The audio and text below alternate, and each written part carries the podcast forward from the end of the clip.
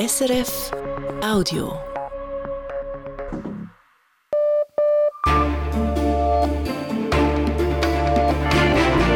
Radio SRF Echo der Zeit mit Ivan Lieberherr. Unsere Themen am Sonntag, dem 7. Januar. Die Soldaten fehlen. Die Ukraine will zusätzliche Leute rekrutieren zur Verteidigung gegen Russland. Kein leichtes Unterfangen. Kaum jemand hat Zweifel an der Notwendigkeit dieser neuen Rekrutierung. Aber wenn es dann sozusagen an die eigene Familie geht, dann möchten eben viele eher nicht, dass jetzt noch der Sohn, der Bruder, der Vater auch noch eingezogen wird. Auch weil die Ukraine ihre Soldaten nicht so großzügig bezahlen kann wie Russland, sagt der Experte Andreas Umland in Kiew. Dann, die Kundschaft fehlt. Die klassischen Bäckereien kämpfen ums Überleben, denn die Konkurrenz an Bahnhöfen und Tankstellen ist groß. Brot ist immer noch das meist gekaufte Lebensmittel von Herr und Frau Schweizer, wird deshalb auch von ganz vielen Marktbegleitern als Lockvogel genützt. Da können natürlich die gewerblichen Bäckereien nicht mitspielen. Sagt Reto Fries, Direktor der Bäckerfachschule Richemont in Luzern. Schließlich hohe Investitionen sollen die Kundschaft zurückbringen. San Bernardino hofft auf einen touristischen Neustart. Widerstand aus der Bevölkerung gegen die ambitionierten Pläne gibt es bislang kaum. Zuerst die Nachrichten des Tages mit Patrick Seiler. Am 93. Tag des Gaza-Kriegs hat Israel die Angriffe auf die Stadt Khan Yunis im Süden des Gazastreifens verstärkt. Über 100 Einrichtungen von palästinensischen Terroristen seien zerstört worden, teilt das israelische Militär mit. Darunter seien Tunnel, Beobachtungsposten und ein Hauptquartier der Hamas gewesen. Zudem seien Dutzende Terroristen getötet worden. Gestern hatte die israelische Armee angekündigt, ihren Einsatz gegen die Hamas im Norden des Gazastreifens mehrheitlich abgeschlossen zu haben und sich verstärkt auf das Zentrum und den Süden zu konzentrieren. Auch aus dem Gazastreifen seien heute erneut Raketen in Richtung Israel abgefeuert worden. Sechs neue Atomkraftwerke hat Frankreich bereits geplant, nun will das Land zusätzlich acht weitere bauen. Diesen Plan hat die französische Energieministerin Agnès Pannier-Runacher in einem Zeitungsinterview enthüllt. Insgesamt sei nun der Bau von 14 Atomkraftwerken im Gespräch, sagte sie der Zeitung Tribune Dimanche. Frankreich will bis 2035 den Anteil der fossilen Brennstoffe am Energiemix von derzeit mehr als 60 Prozent auf 40 Prozent reduzieren und setzt dazu auch auf Atomenergie. Diese soll mit einem neueren Reaktormodell erzeugt werden, das mehr Leistung bei größerer Sicherheit bieten soll. Ein erster solcher Reaktor soll nach Angaben des staatlichen Energiekonzerns ÖDF Mitte des Jahres in Flamanville in der Normandie ans Netz gehen, vorerst zu Testzwecken und nach 17 Jahren Bauzeit. In Bangladesch hat ein Feuer in einem überfüllten Flüchtlingslager tausende Menschen obdachlos gemacht. Fast 800 Hütten sind laut dem UNO-Flüchtlingshilfswerk UNHCR zerstört worden. Die Feuerwehr konnte den Brand nach mehreren Stunden löschen. Über Verletzte oder Tote ist bislang nichts bekannt. In der Region im Südosten von Bangladesch befindet sich die weltweit größte Ansammlung von Flüchtlingscamps. Insgesamt leben dort rund eine Million Rohingya, die aus Myanmar geflohen sind. Eine Einigung bei den Verhandlungen mit der EU sei derzeit noch weit entfernt, das sagt der oberste Gewerkschafter der Schweiz, Pierre-Yves Maillard. Sollte der Entwurf des Bundesrates für ein Verhandlungsmandat so bleiben, gebe es keine Unterstützung der Gewerkschaften, so der Präsident des Schweizerischen Gewerkschaftsbundes in der NZZ am Sonntag. Der Bundesrat hatte Mitte Dezember darüber informiert, wie er die Beziehung zur EU künftig gestalten will. Die Gewerkschaften fordern unter anderem, dass der Lohnschutz für Arbeitnehmende gewährleistet bleibt. Die Schweiz wird in Kabul voraussichtlich in diesem Sommer wieder ein Büro für humanitäre Hilfe eröffnen. Ab dann sollen vier Mitarbeitende des Schweizerischen Korps für humanitäre Hilfe in der afghanischen Hauptstadt arbeiten. Das Außendepartement in Bern hat einen Bericht des Sonntagsblicks bestätigt. Das Büro solle für eine bessere Unterstützung der Zivilbevölkerung sorgen. Die Schweiz hatte bereits früher ein Kooperationsbüro in Kabul. Es wurde aber vor zweieinhalb Jahren geschlossen, als die Taliban die Macht in Afghanistan übernahmen. Kein Schweizer Podestplatz bei den beiden Weltcup-Slalom von heute. Als Vierte kam Gami Rast im Frauenslalom von Kranskagora, dem Podest am nächsten. Peter Schnieder. Die Walliserin egalisierte mit Platz 4 ihr Karrierenbestergebnis. Camille Rast fehlten drei Zehntel auf das Podest. Immerhin konnte sie sich im zweiten Lauf von Rang 11 auf Platz 4 verbessern. Michelle Gysin als zweitbeste Schweizerin wurde Zehnte. Der Sieg ging an Petra Wölhova, die zum dritten Mal in Folge den Slalom von Kranzkagora gewann. Bei den Männern im Berner Oberland ging der Sieg an den Österreicher Manuel Feller, der zum ersten Mal in Adelboden gewann. Den Schweizern gelang mit fünf Fahrern in den ersten 15 eine kompakte Mannschaftsleistung. Als bester fuhr Marc Rocha auf Rang 5. Der Schweizer Langläufer Beda Klee beendete die Tour de Ski auf dem starken fünften Rang. Dem 27-jährigen Tockenburger fehlten 35 Hundertstelsekunden auf das Podest. Es ist dies sein bisher wertvollstes Resultat in der Karriere. Der Gesamtsieg ging an den Norweger Amundsen. Und wie wird das Wetter, Patrick Seiler? Es bleibt weiterhin bewölkt. Bis morgen Mittag fällt zeitweise Schnee. Am meisten schneit es entlang der Voralpen. Die Temperaturen erreichen minus zwei Grad. Dazu weht mäßige, im Westen starke Biese. Im Tessin ist es morgen veränderlich und mild mit 10 Grad. Bald schon zwei Jahre zieht er sich hin, der russische Angriffskrieg auf die Ukraine. Russland scheint damit weniger Probleme zu haben als die Ukraine. In der Ukraine fehlt es nicht nur an Militärtechnik, um sich zu verteidigen, sondern je länger, je mehr auch an Soldatinnen und Soldaten. Um die Einberufung neuer Soldaten zu vereinfachen, sollen nun Gesetze angepasst werden. Beispielsweise soll die Altersgrenze für eine uneingeschränkte Kriegsdienstpflicht gesenkt werden von 27 auf neu 25 Jahre.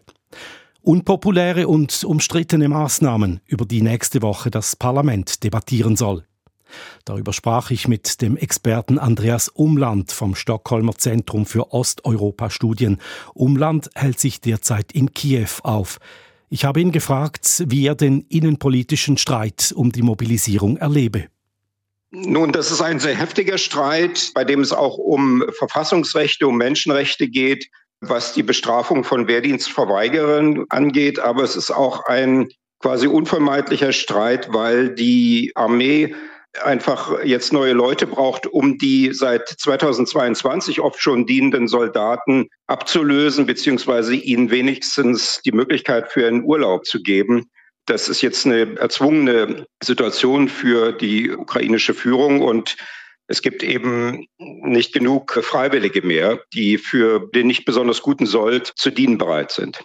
Sie hatten jetzt ja auch Kontakte zur ukrainischen Bevölkerung. Wie beurteilt die denn die Notwendigkeit zusätzlicher Rekrutierungen? Also ich glaube, kaum jemand ist prinzipiell dagegen und hat Zweifel an der Notwendigkeit dieser neuen Rekrutierung.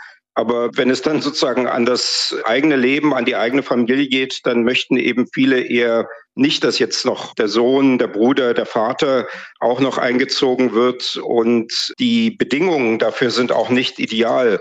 Es ist eben anders als in Russland keine besonders lukrative Tätigkeit. Russland bezahlt ja sehr hohen Sold an seine Soldaten.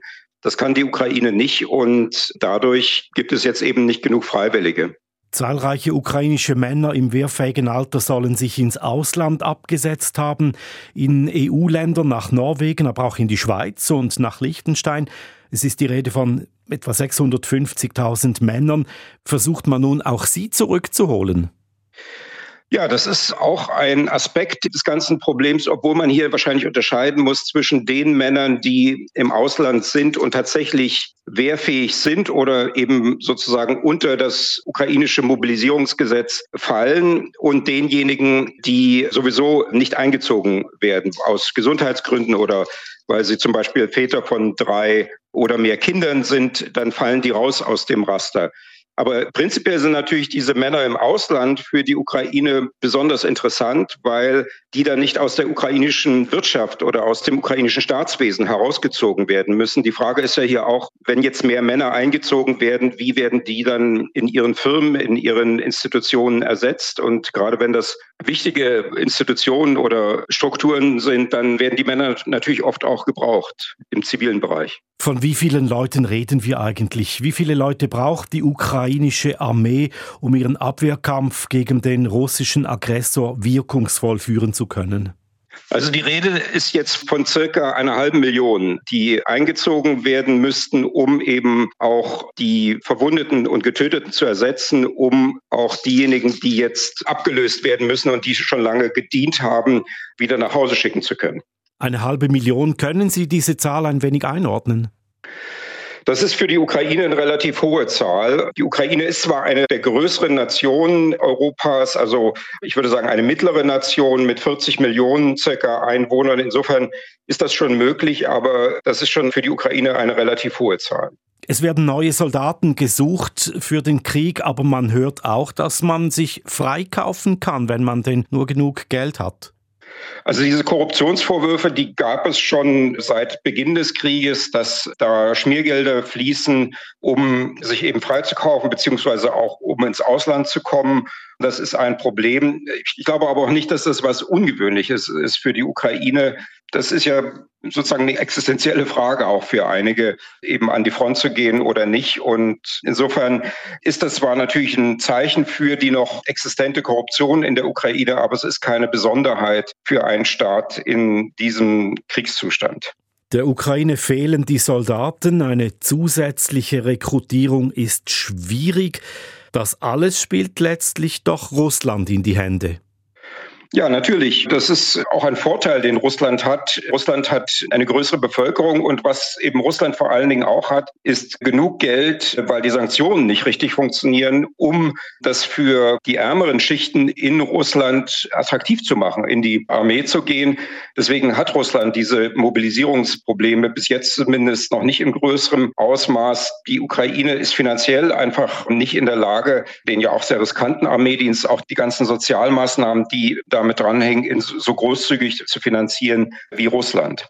Und die Gegenoffensive der Ukraine ist gescheitert, darf man wohl sagen. Was macht das mit der Bevölkerung? Was hören Sie? Nun, es greift schon so etwas wie Resignation. Die Verunsicherung ist hier deutlich gestiegen im letzten Jahr. Allerdings gibt es daraus resultierend eben auch keinen Defetismus. Also, dass man jetzt irgendwie Kompromisse machen würde und Territorien abgeben würde, die Souveränität abgeben würde. Bis jetzt ist das in den Umfragen zumindest noch nicht zu sehen, dass sich das prinzipiell geändert hat. Also die Entschlossenheit ist immer noch da, aber jetzt gibt es eben immer mehr Zweifel, ob die Ukraine das durchhalten kann. Sagt Andreas Umland, Analyst beim Stockholmer Zentrum für Osteuropa-Studien. Er ist derzeit in Kiew. Das ist das Echo der Zeit von Radio SRF.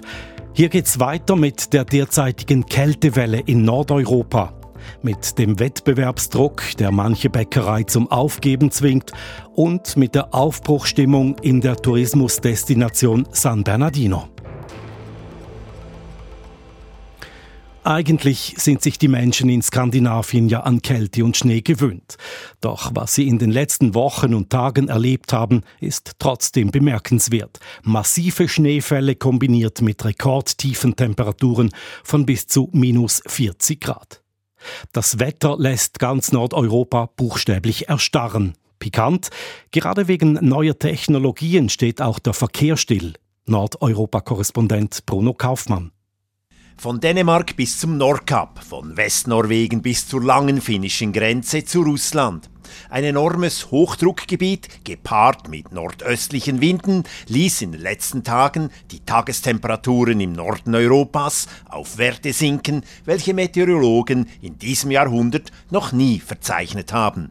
Fast täglich wurden in Schweden und Finnland neue Rekordwerte gemeldet. An diesem Wochenende sank das Thermometer in Nordschweden auf unter minus 45 Grad.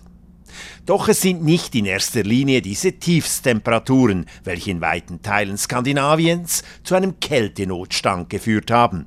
Vielmehr ist es eine Kombination aus seit Anfang Dezember anhaltenden Schneefällen und offensichtlichen Schwächen moderner Technik. Besonders gut spürbar ist dies in Norwegen, wo seit der letzten vergleichbaren Kältewelle fast ein Vierteljahrhundert vergangen ist.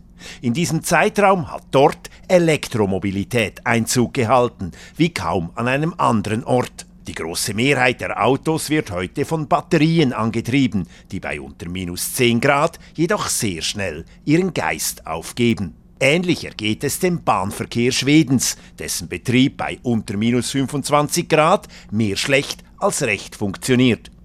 Die Folge, in weiten Teilen im Norden Skandinaviens bleiben die Züge derzeit an den Perrons stehen. Denn im Unterschied zu früher stehen heute keine hochwintertauglichen Ersatzfahrzeuge mehr zur Verfügung, die mit Diesel oder Dampf betrieben werden. Im Süden Schwedens brach in der vergangenen Woche der Verkehr auf der Autobahn E22 zusammen. Nach einem Schneesturm saßen hier Hunderte von Autos und Lastwagen über Tage fest und mussten von Militäreinheiten in Kettenfahrzeugen gerettet werden. Gemäß Meteorologen hat nun die Kältewelle an diesem Wochenende ihren Höhepunkt erreicht. Damit dürften auch die sogenannten Eistage ein Ende haben. Das sind Tage, an denen das Thermometer in ganz Schweden an keinem Ort über die Nullgradgrenze steigt. Hingegen dürfte der Kälteschock noch lange nachwirken, denn noch nie in diesem Jahrhundert war fast die ganze nördliche Ostsee so früh zugefroren wie in diesem Jahr. Und auch im übrigen Skandinavien gibt es kaum noch unvereiste Seen und küstennahe Meeresbuchten. Deshalb stehen nun auch erstmals seit langem alle nordischen Eisbrecher im Einsatz, um die wichtigsten skandinavischen Häfen für den Schiffsverkehr offen zu halten. Sie werden vermutlich bis weit ins Frühjahr hinein zu tun haben. Bruno Kaufmann. Das Geschäft mit Brot ist hart. Zahlreiche traditionelle Bäckereibetriebe schließen, denn nicht nur klassische Bäckereien verkaufen Brot, angeboten wird es vermehrt auch an Tankstellen, in Bahnhofsläden und Supermärkten. Wie Bäckerinnen und Bäcker auf diese Entwicklung reagieren könnten, im Bericht von Wirtschaftsredaktor Dario Pelosi. Die Backstube von Breda Porte befindet sich direkt hinter dem kleinen Verkaufsraum mitten in der Berner Altstadt. Es ist früher Nachmittag und neben Chef Patrick Bohnenblust ist noch eine Konfiseurin an der Arbeit. Hinten hören wir gerade das Rührwerk, das da noch eine Masse aufschlägt. Für wahrscheinlich Holländer-Törtchen nehme ich jetzt an. Und als erstes, wenn man reinkommt, sind die zwei Arbeitstische, wo die Brote und die Teige äh, geformt werden. Danach die Knetmaschinen, wo die Teige geknetet werden. Und dann geht es weiter nach hinten durch einen, fast einen Schlauch mit einer Ausrollmaschine und mit einer Spezialanfertigung eines Elektroofens, Steinofens. Und dann haben wir noch eine kleine Kühlzelle hinten und das war's dann schon. Es ist eng in diesem Korridor. Also wir sind bis zu acht Personen da und man muss sich gerne haben, sonst geht es nicht in der Backstube bei uns. Mit seiner vom Verkaufstresen einsehbaren Backstube will Bohnenblus zeigen, was es braucht, um Brot zu backen. Teige sind seine Leidenschaft, Sauerteig seine Spezialität. Der Teig, der lebt, der entwickelt sich. Also äh, ich knete Teig nach dem Gehör. Also ich, ich, höre, wann der Teig genug geknetet ist, wenn es richtig schön schnauft in der Maschine und schön klopft. Und jedes Mehl und jedes Rezept verlangt eine andere Knetung. Und das ist das Tolle, es ist nicht einfach 0815 ein Programm abspulen. Und je nach Wetter müsse die Teige anders lagern. Brot reagiere auf Wetterumschwünge, ist der Berner Bäcker überzeugt. Sein Sortiment sei klein und werde laufend überarbeitet. Wir müssen wirklich schauen, dass man nicht auf zu vielen Hochzeiten tanzt. Und unser Ziel ist wirklich, mit der Produktepalette zurückzufahren, um wieder Platz zu haben für neue Ideen. Und nur so können er gegen die wachsende Konkurrenz von Imbissbuden oder Detailhändlern bestehen, die ebenfalls Brot, Süßgebäcke oder Sandwiches anbieten. Der Druck auf die Bäckereien sei hoch, bestätigt Rito Fries. Er ist Direktor der Fachschule Richemont in Luzern, dem Ausbildungszentrum der Schweizer Bäckerinnen und Konfiseure. Das Brot ist immer noch das meist gekaufte Lebensmittel von Herr und Frau Schweizer, wird deshalb auch von ganz vielen Marktbegleitern als Lockvogel genützt oder benötigt da können natürlich die gewerblichen Bäckereien nicht mitspielen. Die haben nicht ein Vollsortiment, wo sie eine andere Rechnung machen können. Die müssen wirklich an den Produkten, die sie in aufwendiger Art und Weise im Handwerk herstellen, dann auch den Preis verlangen. Sie müssen also ihr Geld allein mit dem Brot verdienen und sind dadurch teurer. Kommt dazu, dass die Pandemie und die damit verbundenen Umsatzeinbußen vielen Betrieben zugesetzt haben. So hätten einige Betriebe aufgegeben. Andere hätten dagegen ihr Filialnetz ausgebaut, um die Backstuben besser auslasten zu können. Bäckerin oder Bäcker bleibe ein attraktiver Beruf, ist Rito Fries überzeugt. Aber die Fachleute müssten sich mit neuen Trends vertraut machen, um gegen Industriebrote bestehen zu können. Da gehe es um Teige mit langer Fermentationszeit, hochwertige Rohstoffe oder regionale Produkte. Entsprechende Kurse an seiner Fachschule, um Handwerk und Betrieb aufzudatieren, seien auch gut belegt, sagt der Richemont-Direktor. Wichtig sei es, die eigenen Stärken zu kennen und die Kundschaft dafür zu finden. Verkaufspunkte gibt es eigentlich ja genug in der Schweiz oder fast zu viele. Von daher muss man sich wirklich spezialisieren. Das funktioniert natürlich am besten, wenn man etwas reduziert, dafür fokussiert auf diese Produkte. Aber ich glaube, es spielt keine Rolle, ob das Brot ist oder eher Richtung Confiserie oder eher Richtung Snack. Man muss einfach verstehen, dass man in dem, was man tut, wirklich sehr gut ist das sicher auch traditionellen Bäckereien eine Zukunft.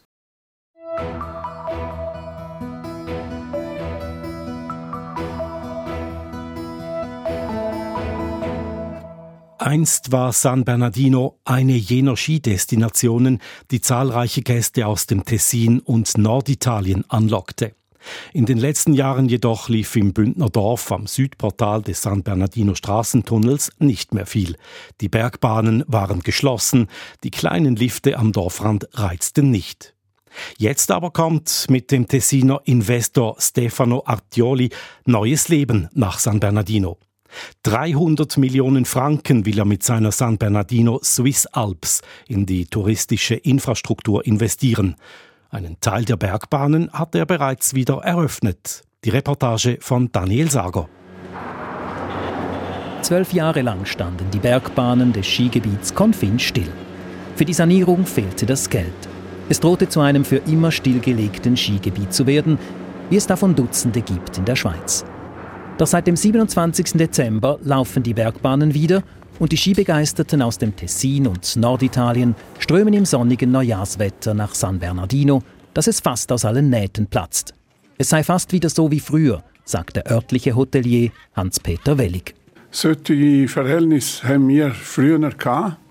Am Wochenende so auch mit Schnee, mit Sonne und alles. Jetzt lang nicht mehr. Aber jetzt die letzten Tage, äh, ja, ist wirklich sehr viel zu tun. Wir sind natürlich glücklich mit der Situation.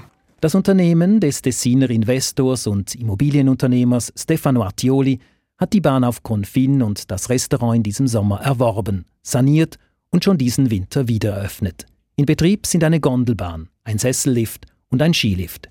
Das alles sehr zur Überraschung des Gemeindepräsidenten von Mesocco, zu dem San Bernardino gehört. Mattia Ciocco ja, das ist ein bisschen überrascht. Wir haben abgemacht mit der Artioli die Öffnung bis spätestens Winter äh, 24, 25. Er hat geschafft, dieses Jahr die Bahnen wieder offen. Wir sind alle zufrieden und das ist sicher eine Überraschung. In sechs Monaten habe man die Bahn und das Bergrestaurant, eine ehemalige Baracke, für den Betrieb hergerichtet, renoviert und bereitgestellt. Ein Exploit, sagt Stefano Artioli stolz, der sich unter den Gästen der Konfinhütte tummelt. Allora sono molto soddisfatto, abbiamo fatto un exploit in sei mesi, abbiamo ristrutturato questa capanna, abbiamo rifatto quasi tutto e siamo riusciti a aprirla per quest'anno. Für den Investor ist sein Engagement in San Bernardino eine Herzensangelegenheit. Als erfolgreicher Unternehmer möchte er seiner Region etwas zurückgeben, erklärt er weiter. In San Bernardino, einem schönen naturbelassenen Dorf, seien alle Voraussetzungen für einen Neustart der Destination gegeben. Viele Gäste sind zum ersten Mal in diesem Skigebiet. Andere hörten kurzfristig von der Wiedereröffnung und wieder andere kennen das Gebiet noch von früher. Ja, eigentlich finde ich es sehr toll da. Super für mit Familie. Normalerweise sind wir in Sprügen. Jetzt habe ich erst gehört, dass es aufgegangen ist. Wir machen schauen. So viele Leute, ich finde, es geht eigentlich noch. Also es ist ja nicht so lang, wie man ansteht. Ähm, daher, es ist die top.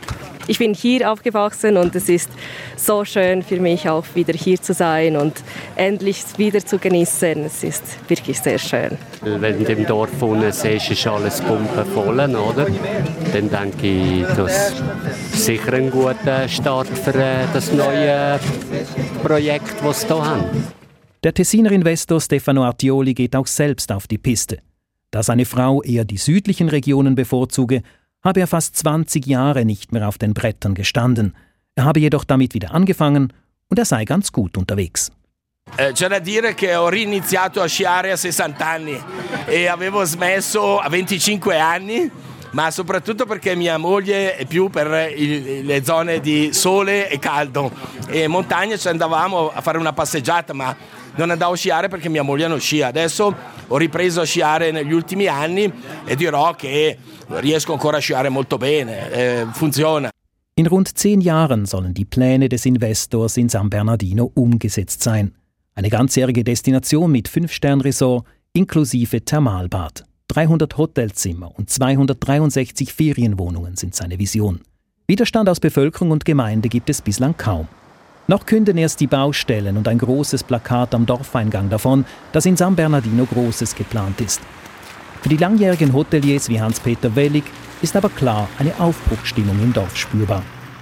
Er hat jetzt schon einiges in den Weg geleitet. Wir haben im Moment fünf oder sechs Baustellen, also äh, Häuser, Hotels, die erneuert werden, wo, wo ich, sage jetzt nächstes Jahr oder übernächstes Jahr dann den Betrieb werden aufnehmen und wenn er dann nachher noch das größere Projekt will machen mit, mit der Thermalbäder, dort wo wir haben vor Monaten müssen abstimmen äh, wenn das kommt, dann, dann wird das natürlich sehr gut sein. Und er selbst lässt sich, wie andere Hoteliers im Ort auch, von der Aufbruchsstimmung anstecken. Er plant seinerseits einen Ausbau des eigenen Hotels. Daniel Sager. Zum Schluss noch ein Blick in die kommende Echo-Woche. Wir beschäftigen uns etwa mit den Spitzenuniversitäten in den USA. Die scheinen nicht zur Ruhe zu kommen. Vergangene Woche trat die Präsidentin der Harvard-Universität zurück. Sie meinte, dass ein Kulturkampf gegen die Universitäten im Gang sei. Wir sprechen mit einem, der das hautnah miterlebt, mit einem Professor an der Universität Stanford. Und dann schauen wir auch nach Polen. Dort baut die neue Regierung gerade den öffentlich-rechtlichen Rundfunk um. Unter der rechtsnationalen Vorgängerregierung war das öffentlich-rechtliche Fernsehen und Radio ja zu einem Propagandainstrument geworden. Und das soll sich nun wieder ändern, was aber auf großen Widerstand stößt. Auch das eines unserer Themen in der nächsten Woche. Für heute war's das. Das Echo der Zeit vom Sonntag, dem 7. Januar mit Redaktionsschluss um 18.27 Uhr. Verantwortlich für diese Ausgabe Zita Affentranger, für die Nachrichten Manuela Burgermeister und am Mikrofon war Ivan Lieberherr. Das war ein Podcast von SRF.